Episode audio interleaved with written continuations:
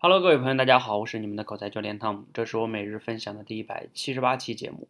今天啊，看见标题了吗？标题是一只狗用亲身经历告诉你你的口才不好的根源。大家可能会好奇啊，哎，一只狗的亲身经历跟我的口才有什么关系啊？在这里呢，首先要给大家讲一个心理学上的实验。这个实验呀，有点残忍，但是呢，它告诉我们的道理非常重要哈。我们一定要，感谢这只狗。所付出的那种痛苦，告诉我们的这个道理。这个实验啊，大概是这样的，是吧？美国有一个残忍的心理学家，这个人呢叫塞里格曼。他在一九六七年的时候呢，在研究动物的时候，他怎么研究的呢？就找了一只狗，做了一个实验。怎么做的呢？就是把狗啊关到一个笼子里边，然后干什么呢？他有一个这个叫封音器，就是一个。这个响能响的东西啊，像喇叭一样。然后呢，只要这个封音器一响，它就会呢开动这个电机，就对这个笼子电击。那你想想，这个狗在笼子里边，它对这个笼子实施电击，狗就会肯定会被触电嘛，那肯定会很痛苦的。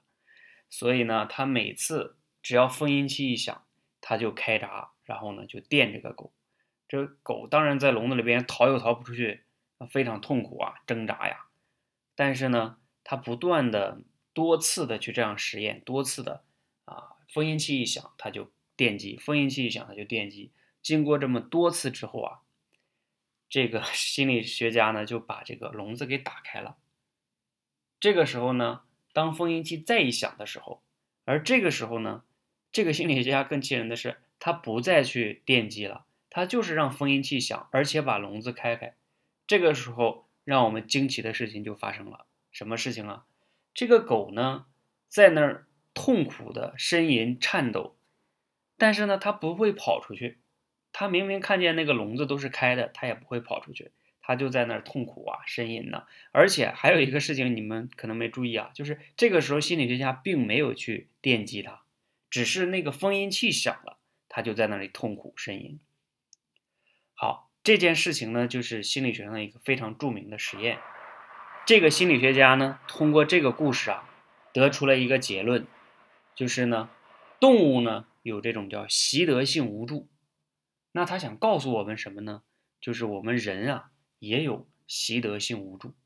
什么叫习得性无助啊？简单来说呢，就是因为重复的失败惩罚而造成了。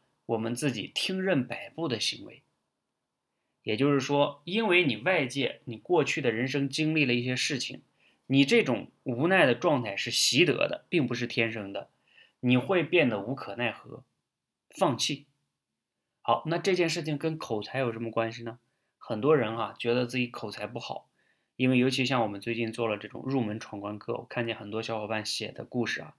过去呢，就觉得自己口才不好，是因为天生的呀，父母口才就不好啊，自己天生就不是那块料啊，等等等等的，或者是因为性格内向啊，等等等等的。其实啊，你口才不好的根源不是天生的，也不是你内向，就是因为呢，你可以仔细的回忆一下，你过去的很多的人生经历中呢，你经历了很多次在口语口才表达上不太成功，甚至被人嘲笑啊，等等等等，你很痛苦。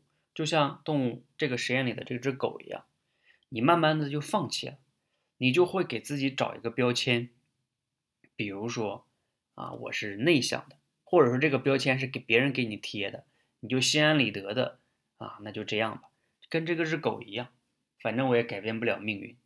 好，所以呢，这只狗的亲身经历很痛苦的亲身经历告诉我们，我们很多自己以为的那些不。不好的东西啊，比如说口才也好，或者是其他的很多东西，可能都是习得性的无助。